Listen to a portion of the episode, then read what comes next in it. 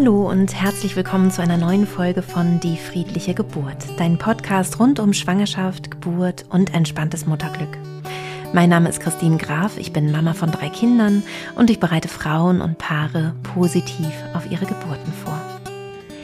In der heutigen Podcast-Folge soll es um das Thema Schwangerschaftsübelkeit und Hyperemesis gehen.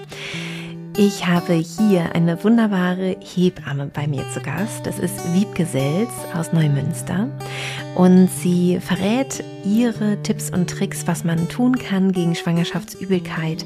Und ich hatte mit ihr ein wunderschönes Gespräch, das wir auch wieder auf YouTube aufgezeichnet haben. Du kannst uns also auch sehen, gerade wenn sie einen bestimmten äh, Punkt zeigt, ähm, den man so leicht drücken oder massieren kann, ist es vielleicht äh, ganz sinnvoll, sich da nochmal das Video dazu anzuschauen. Das wird sich gleich im, im Laufe des Gesprächs ganz zum Ende hin ein bisschen mehr erklären, was ich jetzt gerade meine.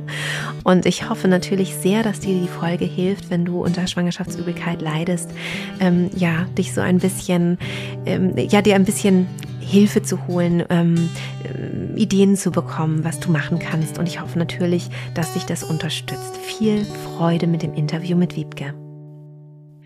Liebe Wiebke, ich freue mich sehr, dass du hier heute zu Gast bist. Wir haben uns kennengelernt bei einem meiner Live-Seminare. Da hast du hospitiert.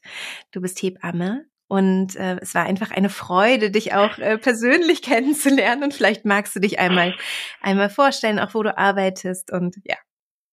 Genau, ich bin Wiebke, äh, komme aus Schleswig-Holstein, aus dem hohen Norden, ähm, aber habe hier eine Praxis, wo wir alles rund um Schwangerschaft, äh, Geburt ist so ein bisschen ausgeklammert, leider noch im Moment, aber äh, Wochenbett und die Zeit mit Kleinkind äh, anbieten, also ein großes Kurzangebot. Ich selber bin Hebamme seit, oh Gott, äh, 2008. also mittlerweile auch schon ein paar Jährchen, habe lange in Hamburg in der Klinik gearbeitet, bin jetzt in Neumünster in einer Klinik äh, im Kreissaal tätig, eben neben der Praxis und mache damit sozusagen den gesamten Betreuungsbogen vom zweiten Strich auf dem Schwangerschaftstest äh, bis zum Abstillen oder zur nächsten Schwangerschaft oder so. Genau. Super, ich habe selber zwei Kinder. ich habe selber zwei Kinder, die sind äh, sieben und zehn Jahre alt. Ja, und äh, bin hier die Dorfhebamme. Super, sehr gut. Davon brauchen wir so viele. ja. Ja, mehr als es gibt, ja. Ähm, liebe Wiebke, wir wollen heute über das Thema äh, Schwangerschaftsübelkeit oder auch Hyperemesis, also die extreme Form der Schwangerschaftsübelkeit sprechen. Vielleicht können wir ja erstmal so äh, über, über die ganz normale, sage ich mal, Schwangerschaftsübelkeit ähm, sprechen. Also wie, wie entsteht das eigentlich, woher kommt es und vor allem, was kann man vielleicht dagegen tun, wenn man so in den ersten ähm, Schwangerschaftsmonaten, im ersten Trimester damit zu kämpfen hat? Hm. Ja, also die Übelkeit ist tatsächlich was, was relativ lästig ist, weil es auch relativ viele Frauen betrifft und so ganz hundertprozentig wissen, wo kommt es her und welche Frauen betrifft es und welche haben vielleicht auch das Glück, äh, dass es sie nicht betrifft, weiß man es tatsächlich noch nicht. Man geht davon aus, also in der klassischen Schulmedizin geht man davon aus, dass das Schwangerschaftshormon, also das HCG, das was auch beim Test nachgewiesen wird, dass das dafür sorgt, dass den Frauen übel wird. Deshalb ist es häufig leider auch so, dass bei Zwillingsschwangerschaften zum Beispiel die Übelkeit ausgeprägter ist, weil da auch der HCG-Wert höher ist. Ähm, mhm. Aber so ganz hundertprozentig weiß man es nicht. Wenn man in die äh, chinesische Medizin guckt, ich mache ja äh, mache Akupunktur relativ viel und die Chinesen haben ja zum Teil einen ganz anderen Ansatz von Gesundheit und Krankheit und wo kommt was her und so. Mhm. Ähm, da ist es tatsächlich so, dass äh, die Chinesen sagen, es streiten sich sozusagen zwei verschiedene Leitbahnen. Ne? Also die Chinesen gehen ja mhm. von so Energieleitbahnen aus, die haben alle unterschiedliche Namen. Das ist ein bisschen verwirrend, weil die so Organnamen haben, die aber gar nichts ja. mit dem eigentlichen Organ im schulmedizinischen Sinne zu tun haben. Und die Chinesen sagen, es streiten sich quasi Mutter und Kind. Ne? Also so, äh, mhm. das ist so ein bisschen so, dass das, dass äh, quasi das Kind sagt, ich möchte jetzt hier wohnen und ich möchte jetzt hier wachsen und ich möchte äh, gedeihen. Und der mütterliche Körper ist damit noch nicht so ganz hundertprozentig einverstanden. Und dadurch mhm. kommt sozusagen zu Reibereien zwischen zwei Energieleitbahnen. Und das ist zum mhm. Beispiel auch der Ansatz, den man verfolgt, wenn man ähm, bei Schwangerschaftsübelkeit akupunktiert. Ne, dass man versucht, mhm diesen, diese Reibereien ein bisschen zu beruhigen und dem Körper zu signalisieren, ist das in Ordnung. Das äh, Baby darf sich da jetzt äh, niederlassen und es darf da jetzt wachsen und dem mütterlichen Körper sozusagen zu sagen, Wusa, ist das alles in Ordnung. Und was ja. tatsächlich ganz spannend zu beobachten ist, ist, ähm, dass bei Frauen, wo die Schwangerschaft vielleicht nicht geplant war oder das nicht so ganz hundertprozentig gerade ins äh, in die, ins Konzept passt oder die Partnerschaft nicht, nicht so super ist oder vielleicht schon vier Kinder da sind oder wie auch immer. Also irgendwas, wo sozusagen auch ein psychischer Konflikt dahinter stehen kann, dass da häufig mhm. die Übelkeit deutlich ausgeprägter ist als bei Frauen, die ähm, sagen, hey, ist super, herzlich willkommen. ne? Es stimmt auch ja. nicht immer. Also es gibt auch Frauen, die mhm. sich wahnsinnig auf das Kind freuen, aber ich beobachte das häufig bei Frauen, wo eben auch diese Ambivalenz, hm, freue ich mich jetzt oder nicht oder doch, ich weiß es noch nicht so genau, ähm, wo das eben ausgeprägter ist und wo dann auch häufig ja. die Übelkeit ausgeprägter ist. Naja, und ähm, du sagst ja auch, das, das betrifft so viele Frauen. Mhm. Und ich glaube auch überhaupt Ambivalenzen betrifft mhm. ja auch so viele ja. Frauen. Ne? Also ähm, auch wenn man sich noch so sehr ein Kind gewünscht hat, ne, das ist einfach ein krasser äh, Wandel, ein, also auch eine krasse Zeit, seinen Körper so zur Verfügung zu stellen. Ängste sind vielleicht auch mit dabei und so weiter. Ne? Ja. ja, ja, und das ist tatsächlich auch ähm, auch ja was, was von der Natur auch so ein bisschen ja so vorgesehen ist, ne? Weil mhm. ähm, die die Gefahr oder die Wahrscheinlichkeit, dass in den ersten zwölf Wochen der Körper entscheidet, nee, irgendwas hat nicht hundertprozentig funktioniert, wir beenden das hier, ist ja in den ersten Wochen deutlich höher als am Ende der Schwangerschaft. Und ähm, deshalb ist es so ein bisschen von der Natur auch gewollt, dass da auch so eine Ambivalenz ist, ne? dass, mhm. dass man eben erstmal sich mit der neuen Situation anfreunden muss. Und deshalb finde ich es in Deutschland auch so schade, dass wir so eine Kultur haben, oh, bloß nichts erzählen vor der zwölften Woche, weil es könnte ja. ja noch was schiefgehen. Also man klaut sich damit ein Viertel der Schwangerschaft ne? Ja, und darf sich ein Viertel der schade. Schwangerschaft nicht freuen und darf niemandem erzählen. Und es geht ja vielen Frauen in den ersten zwölf Wochen wirklich auch aufgrund der Übelkeit, dann kommt noch Müdigkeit häufig dazu, dass der Körper einfach sagt, so leg dich mal hin, mach mal Pause. Und es mhm. weiß noch niemand, dass man schwanger ist das ist häufig so ein Feld, wo die Frauen noch in so einem Spannungsfeld sind. Ne? Und ich bin mhm. immer ein, ein, großer Fan davon, das wirklich früh zu erzählen. Man muss es ja nicht aller Welt erzählen, aber zumindest die engsten Vertrauten und vielleicht tatsächlich auch die Kollegen, weil Gerade mhm. wenn dann irgendwie doch noch der Körper entscheidet, nee, es soll nicht sein oder das Kind sich wieder verabschiedet, dann kann man eben auch, also dann wissen eben auch alle, warum es einem schlecht geht. Wenn man dann im Nachhinein mhm. sagt, ja, ich war schwanger, aber ich hatte eine Fehlgeburt oder was auch immer, dann mhm. ist das eine ganz andere Kiste. Und ich versuche immer, die Frauen zu motivieren, das wirklich auch, ähm, ne, wenn sie mögen, früh zu erzählen, weil sie sich natürlich in der sechsten Woche genauso freuen dürfen. Also man darf sich nicht erst ab der 13. Woche freuen, sondern man darf sich vorher auch freuen, weil Absolut. man ist halt schwanger. Ne? Ja, genau. Und selbst ja. wenn es dann nicht, ähm, also ne, selbst wenn das Kind nicht bleiben möchte, ist es so, dass äh, die Frauen schwanger waren und äh, erwartet haben, Mutter zu werden. Und sie sind dann mhm. ja auch Mutter. Ne? Zwar nicht von einem großen, reifen ähm, Kind, sondern von einem Sternenkind. Aber auch das ist ja was, was mit was, was mit einem macht. Und auch da finde ich unsere Kultur leider so, naja, war ja noch so früh, war ja nichts. Hm. Ja, ja. Nicht schwierig. Und so ist es emotional ja nicht. Also genau. Ja, genau. Ja, oder in den selten, in den seltensten. Fällen. Ne? Mhm. Genau. Ja, ähm, und was ich auch an dem Punkt, äh, den du gerade gesagt hast, wichtig finde, ist, man kann sich vielleicht auch leichter mal zurückziehen. Also leichter mal sagen, ich brauche, sorry Leute, ich brauche auch. Außerdem mir ist es gerade hier zu viel. Ja, ich muss muss kurz mal ähm, oder ich muss früher gehen, ne? also beim Arbeiten oder so. Also man hat ja dann auch noch mal irgendwie anders äh, Argumente oder wird vielleicht auch ein bisschen mehr geschont. Und ich finde das ja auch richtig. Also ich habe den Eindruck, dass sich viele Frauen auch einfach überlasten, also mhm. generell und ähm, und auch gerne in der Schwangerschaft. Und das kann, wenn ich dich jetzt richtig verstanden habe, auch äh, sich positiv dann auswirken auf die Schwangerschaftsübelkeit. Also dass es vielleicht auch zurückgeht, weil man so Stress rausnimmt. Kann das sein? Also oder ja. ne, sich mit diesen Gefühlen auseinandersetzt, sich wirklich Zeit dafür nimmt, ähm, die mal zulässt, mal da sein lässt.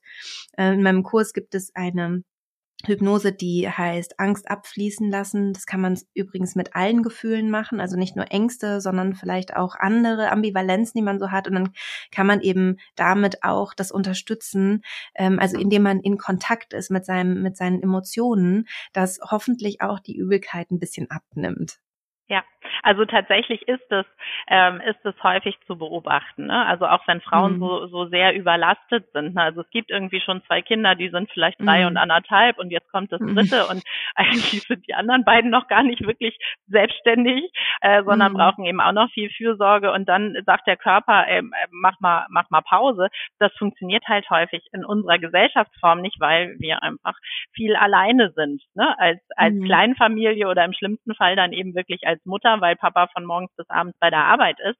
Ähm, mhm. Und dann ist es häufig eben äh, deutlicher ausgeprägt tatsächlich. Ja, ja.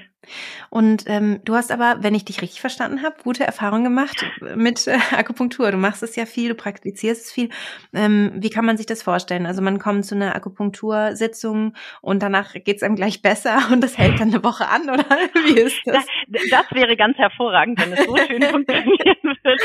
Also tatsächlich ist es so, dass Übelkeit somit das Undankbarste ist, was man akupunktieren kann, was äh, also mhm. Ne, so äh, Wassereinlagerung, Rückenschmerzen und so sind deutlich äh, oder hält die Akupunktur deutlich länger, nämlich häufig dann wirklich über eine Woche. Bei der Übelkeit ist es meistens so, ähm, dass man schon so alle zwei Tage akupunktieren mhm. muss, weil man hat dann immer ein, zwei Tage Ruhe oder es ist besser, ne? die Frauen sind wieder kraftvoller und dann kommt es aber wieder. Ne? Also das mhm. ist schon, ich habe äh, einmal, also das Eindrücklichste war tatsächlich eine Patientin, die habe ich 20 Wochen lang dreimal pro Woche akupunktiert und damit ging es ihr mhm. gut, damit war es okay, ja. aber sobald wir gesagt haben, ach Mensch, nächste Woche hast du Urlaub, vielleicht kommst du dann erst mhm. übernächste Woche wieder, war dann war die Übelkeit dann wieder da. Und das, das Gemeine ist halt, also bei den allermeisten Frauen hört es auf, so ungefähr mit der zwölften Woche, aber bei manchen Frauen ähm, bleibt die Übelkeit eben auch länger. Also bei meinen Schwangerschaften war es tatsächlich auch bis zur 20. Woche so, mhm. dass es äh, mir hier stand und ich dachte, oh, ich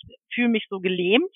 Ne? Also ja. man wird ja, wird ja wirklich, selbst wenn man gar nicht immer aufs Klo rennen muss und sich übergeben muss, ist man einfach wirklich so kraftlos und so gelähmt von dieser, von dieser permanenten Übelkeit.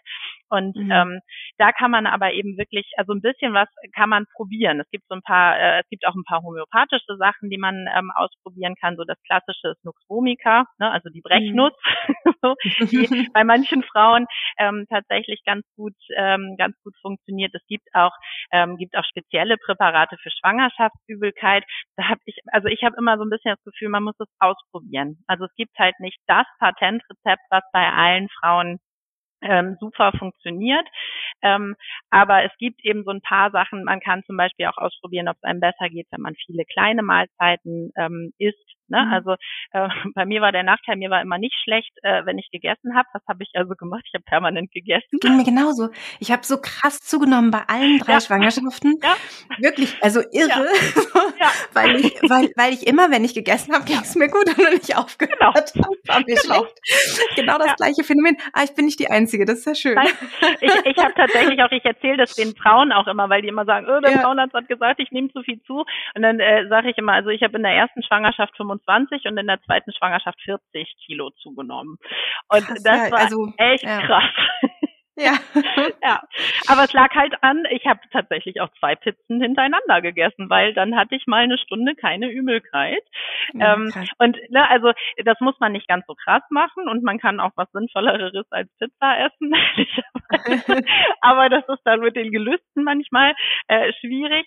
Ähm, mhm. Aber tatsächlich hilft Essen häufig. Ne? Also ähm, mhm. kleine Mahlzeiten, gut kauen und eben was, ähm, was, was man gerne mag vom Geschmack her, weil sich ja häufig auch der der Geschmacks-, der Geruchssinn vor allem auch verändert in der Schwangerschaft. Das heißt, man nimmt ähm, Gerüche viel intensiver wahr. Wenn man dann durch den Supermarkt geht und an der Fleischdicke vorbeigeht, denkt man plötzlich, oh, ich muss irgendwo hin, ne? so, weil, mhm. obwohl man es vorher nie gerochen hat.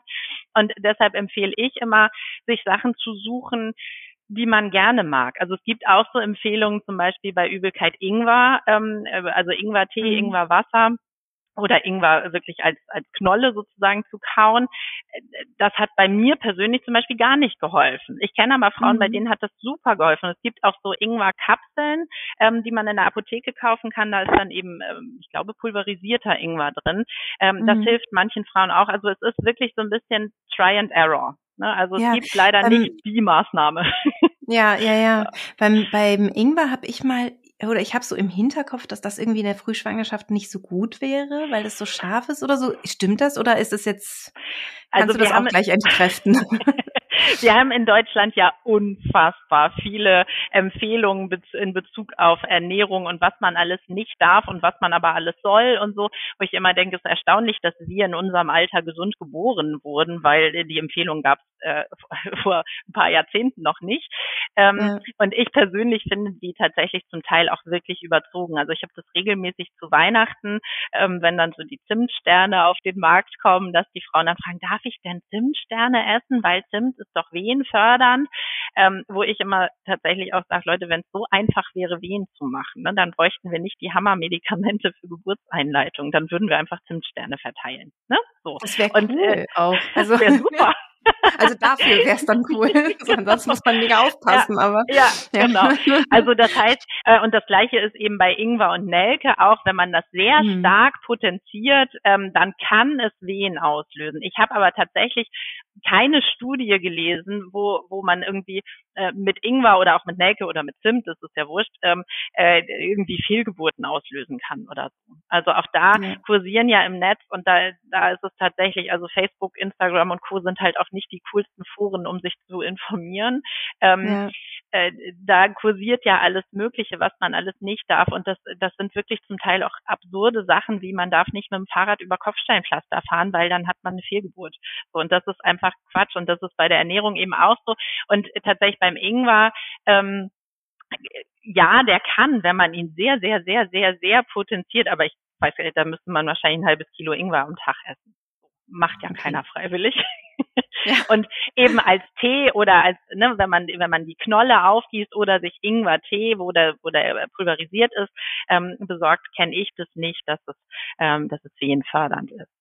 Super, dann haben wir das auch geklärt. Genau. Ich habe ich hab mal gehört, dass es auch eine, ein Vitaminpräparat gibt, was gut helfen soll gegen, ähm, gegen Schwangerschaftsübelkeit. Mhm. Weißt du da genaueres? Ja, es gibt, das waren die Präparate, die ich vorhin äh, eben schon erwähnt hatte. Also es gibt ähm, Präparate, wo hauptsächlich B-Vitamine drin sind, weil mhm. ähm, die Vermutung besteht, und da sind wir wieder bei diesem, ne, man weiß die Ursache halt nicht so ganz hundertprozentig, weil ähm, die Vermutung besteht, dass wenn die B-Vitamine nicht ausreichend zugeführt werden über die Nahrung, dass eben auch das Übelkeit äh, verursachen kann.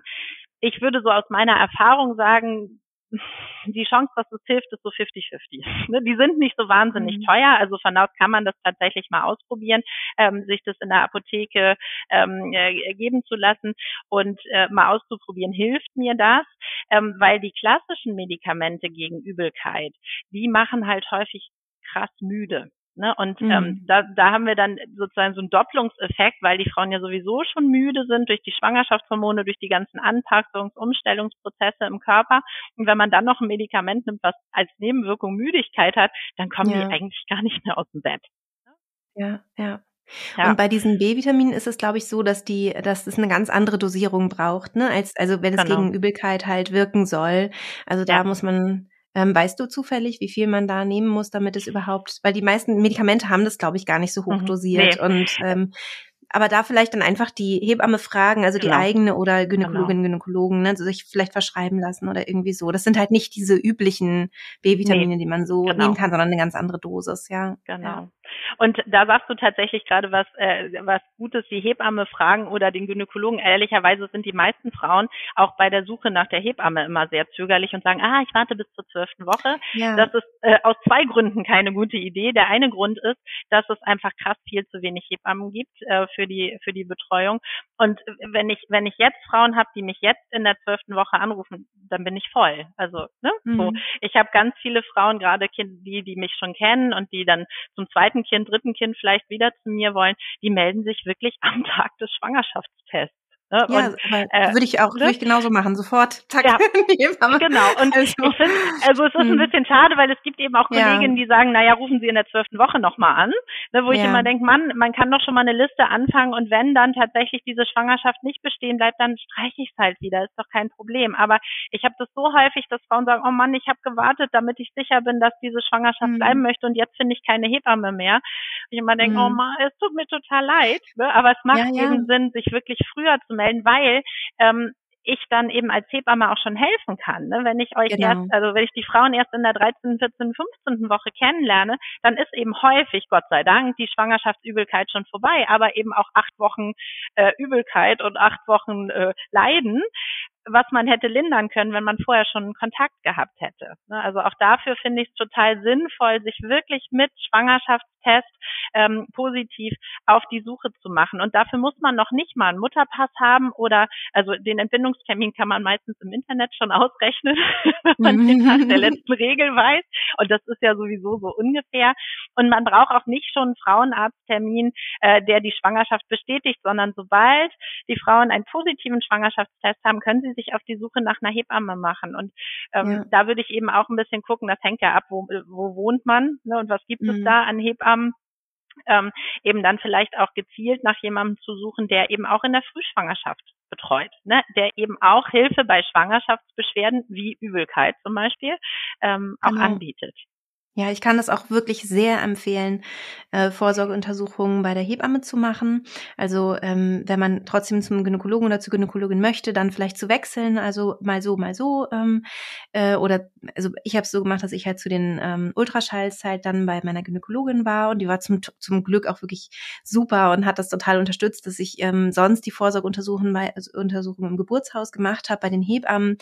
Ähm, also das kann ich wirklich sehr, kann ich sehr empfehlen, weil das einfach nochmal nochmal, ähm, ja, das, das, da hat man nochmal mehr Zeit, Fragen zu stellen. Da ist mehr Ruhe. Es ist irgendwie äh, nochmal ein ganz anderes Ambiente und viel mehr dieses Positive wird eben so, so gestärkt. Ne? So, äh, ja, weil ähm, Gynäkologen möchten auch vielleicht lieber so arbeiten, aber es ist oft wirklich so getaktet und die haben kurz Zeit, machen dann eben nur diese, ne, mal eben Blut abnehmen, mal eben auf die Waage stellen, so, jetzt nochmal, äh, ist alles okay, gut, tschüss, oder nochmal ein CTG schreiben oder so. Und bei den Hebammen ist mehr Gespräch, man kann Fragen stellen und so weiter. Ne? Und das ist wirklich sehr, sehr, sehr schön, möchte ich äh, gerne bewerben, weil es wirklich ein Danke. toller, ja, es ist einfach, ähm, finde ich, wenn man positiv ähm, durch die Schwangerschaft gehen möchte, dann kriegt man da in der Regel wirklich viel positive Stärkung. Und das finde ich halt, ne, das, äh, dieses gute Hoffnung sein, ne, das ist, das ist doch so wichtig für die Schwangerschaft. Ja. Ja. Ja, auf jeden Fall. Und tatsächlich, ich muss da die Frauenärzte immer ein bisschen in Schutz nehmen, weil das liegt an den Gebührenverordnungen. Ne? Also das meine ich eben. Ne? Kriegen, ja. Die kriegen eine Pauschale pro Quartal, egal wie häufig ja. und wie lange sie die jeweilige einzelne Frau sehen. Das heißt, äh, die verdienen genauso viel, wenn sie zehn Minuten Ultraschall einmal im Quartal machen, wie wenn sie die Frau alle mhm. zwei Wochen sehen. Und natürlich, um wirtschaftlich zu arbeiten, takten die relativ eng.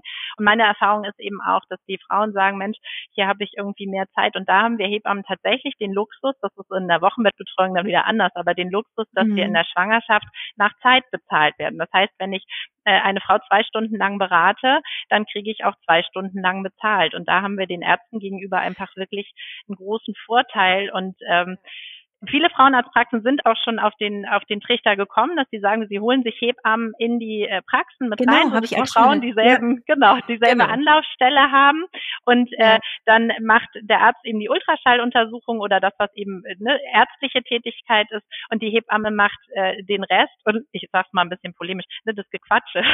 also das, was halt einfach Zeit kostet, das Fragen ja. beantworten, das Fragen, wie geht's dir, ähm, ne, ist dir übel, kann ich dir irgendwie helfen und das ist, finde ich, eine total sinnvolle Kombi. Also auch da Absolut. kann man ja gucken, ne, wie arbeitet mein Frauenarzt, vielleicht auch schon, wenn man plant, schwanger zu werden, wie arbeitet mein Frauenarzt, hat der eine Hebamme mit in der Praxis oder kooperiert mhm. er mit einer Hebammenpraxis?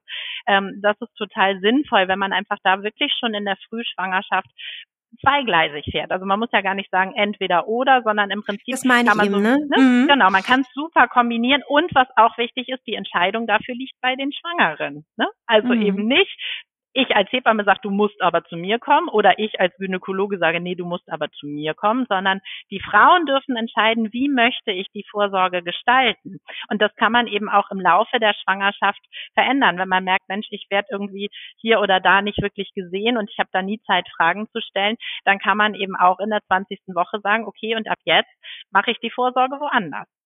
Ja, ne? genau. Ja, ich finde es auch ganz toll, dass du es nochmal so ein bisschen erklärt hast, warum das denn so ist, weil ähm, ich kenne ja viele Gynäkologinnen mittlerweile und Gynäkologen, die sind toll und das meine ich eben mit dem, sie würden ja auch gerne anders mhm. arbeiten, aber sie sind dann einfach so gebunden an diese äh, Gebührenverordnung und ähm, genau, deswegen, da gibt es dann eben einfach mehr Beratung bei den Hebammen, super. Ähm, zurück zur Übelkeit, zu, zu unserem schönen Thema. Ähm, ich würde, würde gern noch was beantworten, was noch als Frage bei Instagram reinkam, nämlich ob Hypnose ähm, helfen kann. Vielleicht hast du aber auch Erfahrungen damit schon gemacht. Ich würde es dann vielleicht gleich noch so ein bisschen ergänzen oder so als Hypnotherapeutin. Aber was ist denn deine Erfahrung? Hast du da schon mal was gehört? Also tatsächlich äh, ne, hatten wir ja schon sozusagen, wenn, wenn die Frauen unter Strom stehen, wenn die unter Stress stehen, dass die mhm. Übelkeit dann häufig stärker ausgeprägt ist und natürlich helfen dann eben auch Sachen, die in die Entspannung führen. Ne? Also in, mhm. in, die Entspannung im körperlichen Sinne und in die Entspannung auch ne, aus dem Spannungsfeld raus. Ähm, von da aus, ich, ich überlege gerade, ob ich ähm, schon mal eine Frau hatte, die sich wirklich aktiv mit Hypnose ähm, ähm, sozusagen selber therapiert hat. Äh, da kann ich mich jetzt ad hoc nicht dran erinnern, aber ich kann mir super gut vorstellen, dass das total gut helfen kann, ne? weil es eben ja. dieses, dieses Spannungsfeld auflöst und ja auch zu einer körperlichen Entspannung führt. Ne? Und das ja, Entspannung ja. sorgt halt häufig auch dafür, dass so dieses Gefühl, es steht mir hier, äh, eben ein bisschen beruhigt wird. Ja, ja. ja. Ähm, ich werde natürlich häufig gefragt, kannst du nicht auch in den Kurs bitte für die Frühschwangerschaft oder wie auch immer, ne, was gegen ja. Schwangerschaftsübelkeit äh, machen, also eine Audioaufnahme, eine Audiohypnose.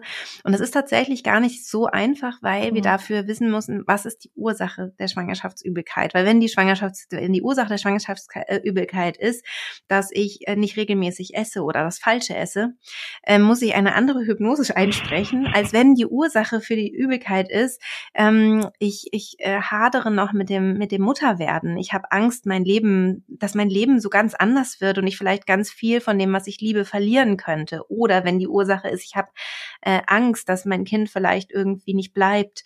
Oder wenn die mhm. Ursache ist, ich habe einen Vitamin B-Mangel und ich brauche eigentlich hier eine Unterstützung. Das heißt, ähm, es ist total schwierig, da eine pauschale ähm, Hypnose sozusagen einzusprechen. Ähm, was man aber machen kann, ist, dass man tatsächlich äh, eine Hypnotherapeutin oder einen Hypnotherapeuten aufsucht und dann wirklich eine Sitzung dort macht. Also wo man eben erstmal ein gutes Vor Vorgespräch hat, so ein bisschen rausfinden kann, woran kann es vielleicht möglicherweise liegen.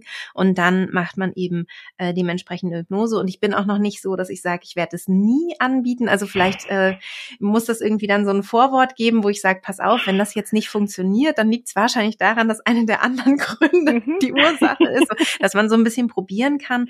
Aber genau, da war ich, habe ich mich noch nicht so richtig rangetraut, ähm, mhm. weil ich ja immer, äh, dadurch, dass ich die Frauen ja vor allem unter Geburt begleite mit der mhm. Hypnose, habe ich immer Sorge, wenn es dann da nicht klappt, dann könnte es vielleicht ähm, das Vertrauen in sich selber, in diesen Zustand zu gehen für die Geburt und dass es hilft und unterstützt, schwächen. Und ja. dadurch bin ich sehr, sehr vorsichtig bei anderen äh, Bereichen, wo ich sage, ah, da ist es so, kann funktionieren, kann auch nicht funktionieren. Ne? Und dann, ich will das dann nicht schwächen, sozusagen, ja. Ja. ja, ja, das ist halt bei der Übelkeit eben wirklich schwierig, weil natürlich auch wenn ich jetzt sage, ne, Stress verstärkt es in vielen Fällen, dann ist schon wieder der nächste Anspruch an die Frauen, jetzt stress dich doch nicht so. Ne? Also Ganz dann sieh genau. doch mal zu, dass du weniger Stress ja. hast. Und das ist in vielen Lebenssituationen einfach auch schlichtweg nicht möglich. Ne? Also das ja. ist gar nicht so sehr der innere Stress, den ich mir selber mache, sondern viele Frauen leben ja in einem Setting, wo einfach krass viel Mental Load und krass viele Ansprüche an sie gestellt werden und äh, dann zu sagen, mach dich doch mal frei davon, das ist so wie ja. auf Krampf, also jetzt entspann dich mal. Ne? So, das funktioniert halt einfach nicht. Und dann kommt ja schon wieder der nächste Anspruch. Also von da aus ist es mir immer auch wichtig zu sagen, ihr seid nicht schuld daran, dass das ja. so ist, wie es ist. Ne? Also ihr seid weder schuld daran, dass euch jetzt übel ist und es gibt ja diverse Schwangerschaftsbeschwerden. Natürlich gibt es auch Sachen, wo ich sage, na ja, also wenn ich neun Monate nur auf dem Sofa liege, dann sind die Rückenschmerzen selber verursacht. Aber es gibt eben viele Sachen, die auch äh, einfach passieren. Und wir haben so ein bisschen den Anspruch, wir müssen alles kontrollieren und alles, ähm, alles äh, ja alles optimieren. machbar machen, optimieren, ja. ähm, ne? Ja. So und uns passieren einfach Sachen und damit können wir ja ganz schwer umgehen in unserer Gesellschaft. Ne? Das ist in anderen Gesellschaften ganz anders, aber in, in unserer äh, mitteleuropäischen Kultur ist es eben so, äh, dass uns Sachen passieren, das können wir nicht mehr so richtig gut akzeptieren. Und tatsächlich ist Schwangerschaft, schon die Entstehung der Schwangerschaft kann man ja nicht, nicht so wahnsinnig gut kontrollieren. Und es geht dann die ganze Schwangerschaft im Prinzip weiter. Und ehrlicherweise, das brauche ich dir auch nicht erzählen, ist das mit Kindern das nachher auch so. Ne? nie auf. das, das hört nie wieder auf. Das ist das, das große Learning, ja, ist eher genau. flexibel zu bleiben, ja. Und, und ja. Äh, ja, ja, Sachen zuzulassen. Ja unperfekt genau. sein zu dürfen, ja. ja. sich nicht die ganze Zeit permanent zu optimieren. Ja. Und ja. es eben auch hinzunehmen, ne, dass es ja. jetzt gerade so ist. Das ist mit der Übelkeit mhm. so, dass ich auch, manchmal hilft es tatsächlich meinen Frauen, auch wenn ich denen sage, es ist jetzt gerade so. Ne? Und äh, versuche äh, so ein bisschen zu gucken, was kann ich im Alltag vielleicht reduzieren. Vielleicht kann ich mich krank schreiben lassen vom, vom. Frauenarzt mhm. ähm, oder ich äh, kann die Arbeitszeit reduzieren oder ich nehme meinen Resturlaub oder was auch immer. Oder ich, ne, wenn ich schon Kinder habe, ich frage nochmal die Oma, ob sie ein, zweimal die Woche auf die Großen aufpassen kann, so dass ich eine Chance habe auf einen Mittagsschlaf oder so. Also auch mhm. dieses Hinnehmen, es ist jetzt gerade so und es wird aber auch mhm. wieder anders. Ne, das, mhm. Das ist auch was, was manchmal schon wirklich was bringt, wenn das, hm, wenn das sozusagen ankommt im Bewusstsein, es bleibt jetzt nicht so. Ne, es bleibt nicht die nächsten 40 Wochen so, hoffentlich in seltensten Fällen passiert das mal, aber das ist wirklich, wirklich selten. Die meisten Frauen sind eben wirklich im ersten Schwangerschaftsdrittel damit betroffen und äh, dann hört auf. Und häufig wirklich von einem Tag auf den anderen. Ja, war bei mir auch so. Witzigerweise wirklich mit zwölfte Woche und dann war es so plopp weg und ich, was ja, ist genau. denn jetzt? Ne? Also wirklich verrückt manchmal, ja. ja. Ähm, Wiebke, es gibt ja noch die Extremform. Es gibt die Hyperemesis, ähm, wo Frauen auch zum Teil in die Klinik müssen, weil sie nichts bei sich ähm, behalten können. Eine der Fragen über Instagram war auch, ich kann noch nicht mal Wasser trinken. So, ich, mhm. also es geht gar nichts mehr. Mhm. Ähm, es sollte auch ein Medikament oder es gibt ein Medikament dafür, ne, was was da irgendwie helfen kann. Kannst du da noch mal so ein bisschen drüber sprechen? Ja, also wenn es tatsächlich so ist, dass man gar nichts bei sich behalten kann über mehrere Wochen. Ne? Also der Körper kann ja eine ganze Zeit lang auch kompensieren.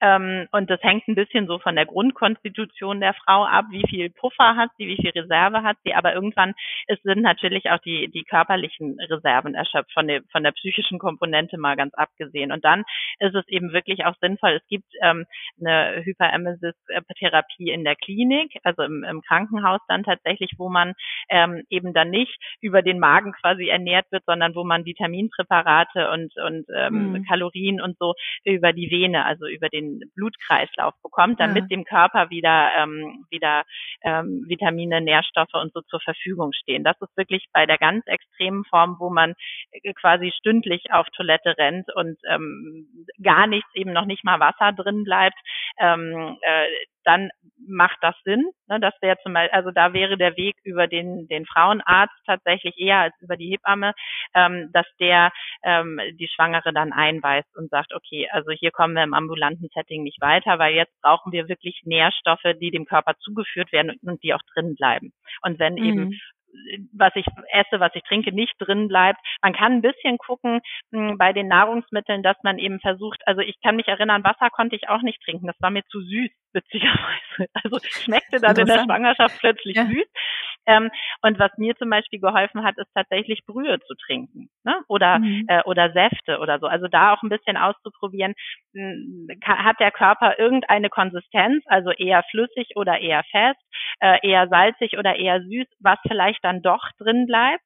Ne? Das, da kann man mhm. ein bisschen ausprobieren. Und wenn man dann aber wirklich merkt, okay, es bleibt gar nichts drin, und ich habe das jetzt schon seit einer Woche, dann würde ich tatsächlich auch zum, zum Frauenarzt gehen und sagen, okay, wir müssen hier irgendwas machen, weil sonst klappe ich zusammen. Ne? Weil irgendwann natürlich auch der Kreislauf sagt, äh, hallo, ich bräuchte mal ein bisschen Flüssigkeit und äh, ich bräuchte auch mal ein paar Nährstoffe.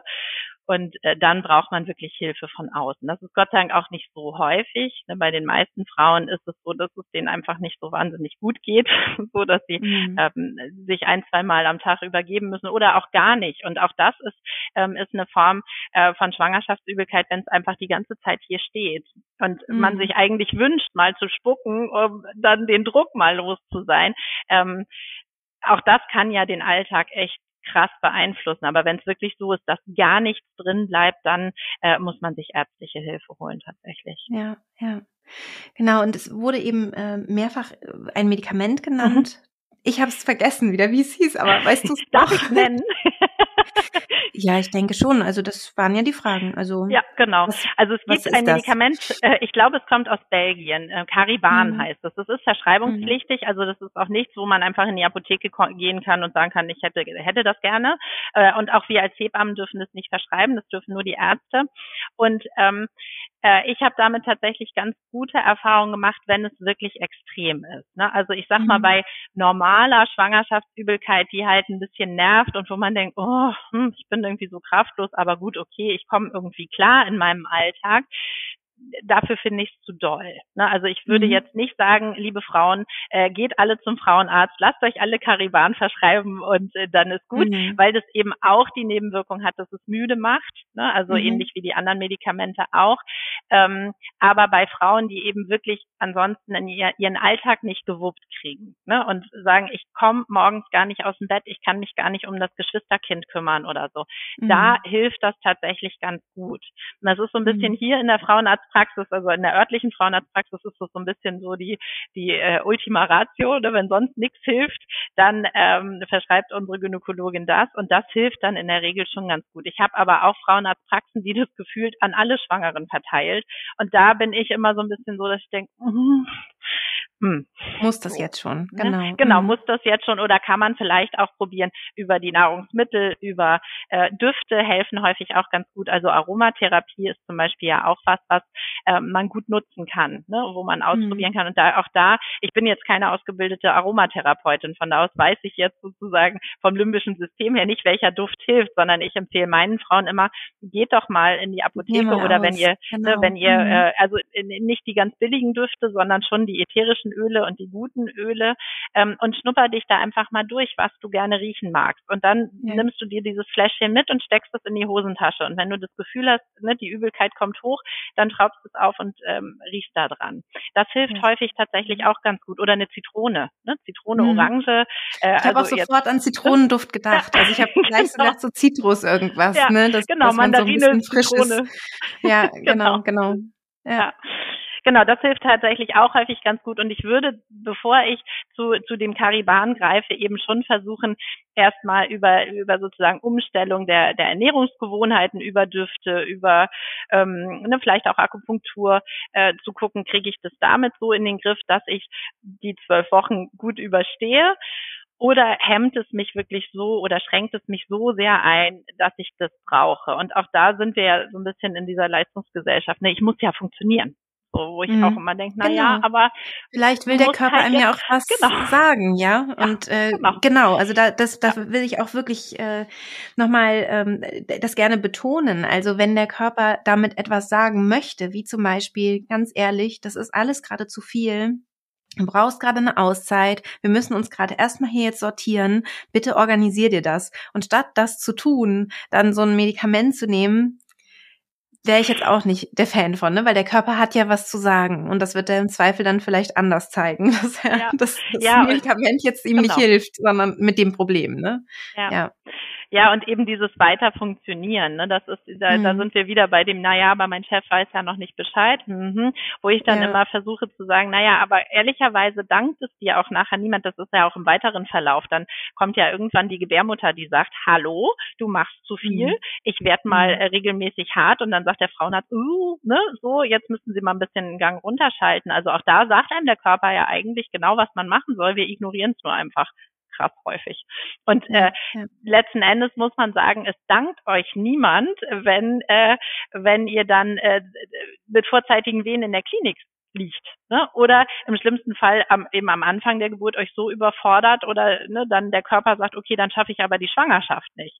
Ne, da, mhm. Deshalb ähm, finde ich, wir sind ja nicht mehr zehnmal in unserem Leben schwanger, sondern wenn man, ich weiß gar nicht, wie der deutsche Durchschnitt ist, 1,7 Kinder oder so kriegen wir Irgendwie sowas, ja. in unserem Leben.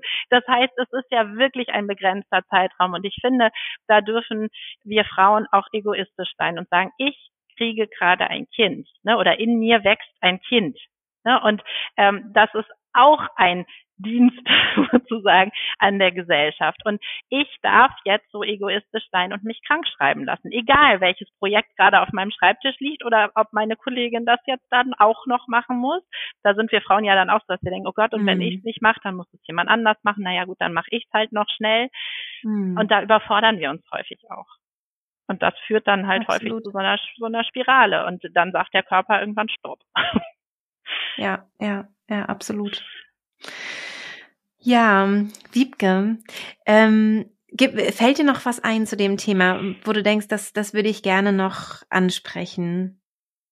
Hm. Nee, ich glaube, wir haben tatsächlich ganz viel schon, schon besprochen. Also es ist ja manchmal so, dass Frauen fragen, wenn, wenn ihnen bei der ersten Schwangerschaft so sehr übel war, dass sie wirklich Angst haben vor einer erneuten Schwangerschaft.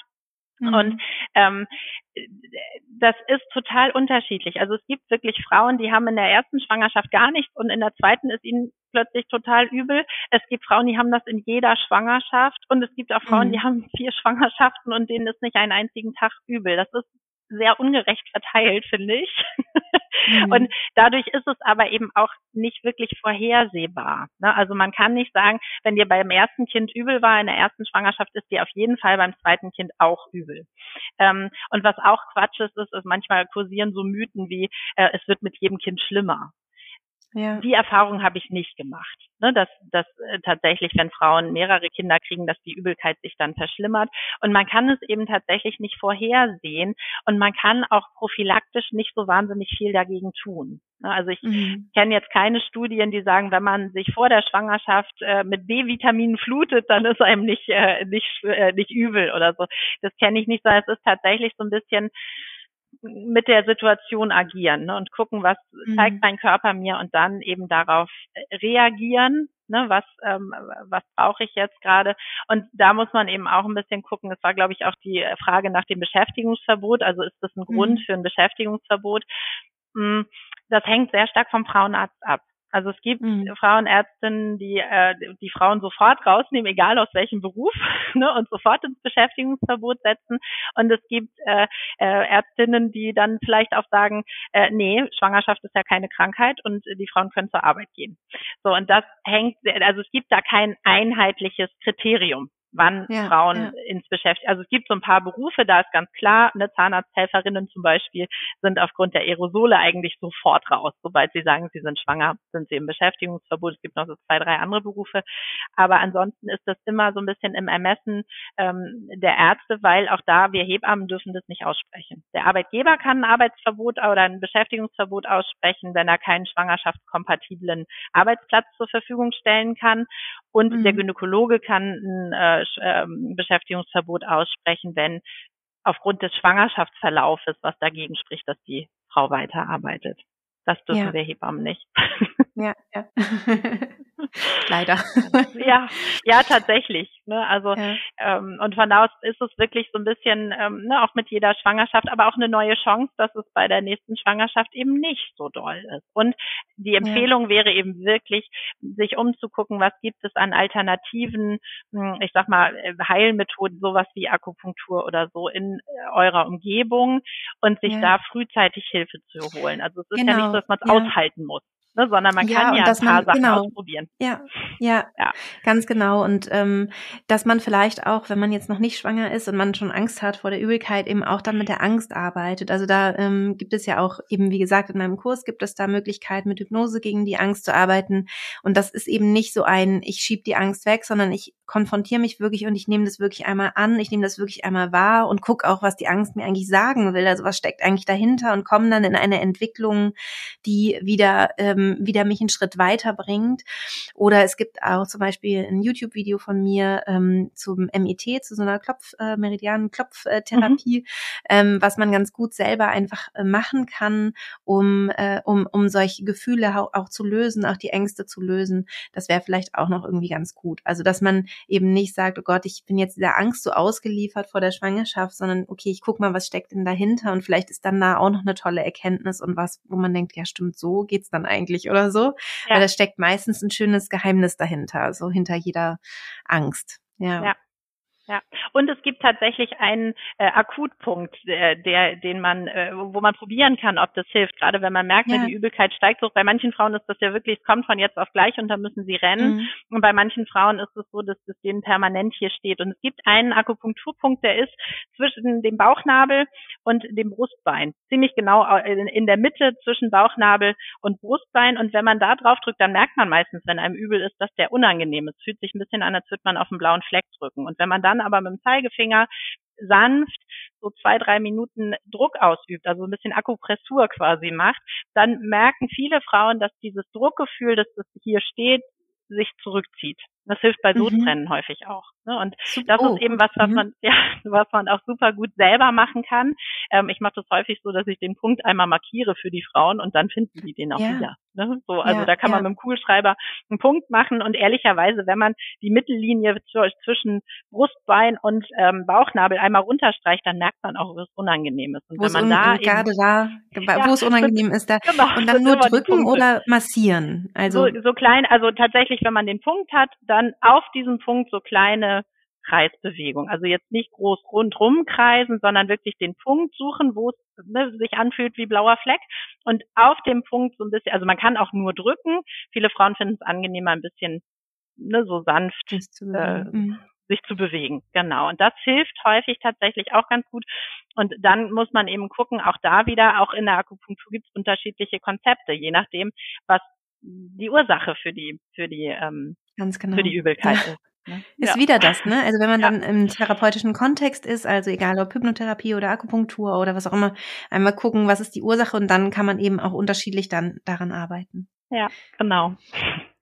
Wiebke, ich, ich danke dir sehr, dass du dir die Zeit genommen hast, hier über Gerne. dieses äh, ja belastende und wichtige Thema zu sprechen. Ich ähm, freue mich, freue mich sehr darüber und hoffe auch, dass wir uns hier nochmal wiedersehen, vielleicht zu einem anderen Thema. Gerne. Und äh, ja, vielleicht, wenn du noch, noch was Abschließendes noch äh, sagen möchtest, gerne, dann ist das nochmal deine Plattform. So. da nutze ich jetzt die Plattform tatsächlich als Hebamme und ähm, ne, möchte, das hatten wir auch ja schon besprochen, da meldet euch gerne früh bei Hebammen, ne, weil wir Hebammen eben wirklich von Beginn der Schwangerschaft, genau genommen steht sogar in der Berufsordnung, wir dürfen auch Kinderwunsch ähm, äh, oder Kinderwunschbehandlung in Anführungsstrichen, ne, wir dürfen es unterstützen mit unserem Wissen. Äh, von Beginn der Schwangerschaft an bis zum Abstillen sind wir eigentlich die, die am, am umfassendsten den, den Blick dafür haben. Und der, der Vorteil finde ich, jetzt mal ein bisschen Werbung für die Hebammen, ne? aber der Vorteil ja, ist, ist eben, dass wir, dass wir ähm, vom physiologischen, also vom natürlichen, vom gesunden her ausgucken und nicht, und auch das liegt wieder ein bisschen an der Ausbildung, direkt das, das Kranke oder das Pathologische oder das Nicht-Normale im Blick haben, sondern erstmal sagen, es gibt ganz viele verschiedene Varianten von normal und äh, wir müssen für die jeweilige Frau die die mm, Betreuung finden, die für diese Frau passt. Und das finde ich ist ein ganz großer Pluspunkt von uns Hebammen, dass wir eben in der Regel das Gesunde im Blick haben und gucken, wie können wir das mhm. Gesunde stärken und nicht, wie kann ich das Kranke wegmachen, sondern wie kann ich das Gesunde so stärken, dass die Frau in ihrer Kraft ist und in ihrer Energie. Und je früher der Kontakt äh, zum Gesunden und zum Blick aufs Gesunde und aufs Positive ähm, stattfindet, desto positiver kann man auch durch so eine Schwangerschaft und auch durch die durch die erste Zeit nach der Geburt gehen. Und ähm, von da aus meldet euch gerne früh bei Hebammen in eurer Umgebung. Ja, ja. Genau. Sehr, sehr gut. Ich danke dir und bis ganz bald. Danke. Tschüss. Tschüss. Ja, das war's mit dem Interview mit Wiebke ähm, zum Thema Schwangerschaftsübelkeit und Hyperemesis. Ich hoffe, es hat dir Spaß gemacht. Du kannst uns natürlich sehr, sehr gerne wieder schreiben. Auf Instagram unter die.friedliche.geburt wird es wieder einen Post geben zur heutigen Podcast-Folge. Und da freuen wir uns natürlich sehr, wenn du ähm, ja Fragen vielleicht stellst oder auch wenn du vielleicht ein paar eigene Sachen ausprobiert hast, die dir vielleicht geholfen haben, mit Schwangerschaftsübelkeit umzugehen oder sie zu reduzieren interessieren, dann schreib uns das sehr, sehr gerne ähm, in, äh, auf, auf Instagram einfach unter die heutige Podcast-Folge. Wenn dich generell mentale Geburtsvorbereitung interessiert und auch schon in der Schwangerschaft du Lust hast, dich mit deinem Baby zu verbinden und auch mit dem Zustand der Schwangerschaft, die Schwangerschaft noch mehr zu genießen, noch mehr auch in die Entspannung zu finden, dann schau doch gerne auch mal, ob vielleicht der Online-Kurs was für dich wäre. Ähm, den werde ich dir hier natürlich in den Show Notes verlinken. Und wenn ich dich da noch ein bisschen mehr an die Hand nehmen darf, dann freue ich mich sehr. Ich wünsche dir von Herzen alles Liebe und bis bald deine Christine.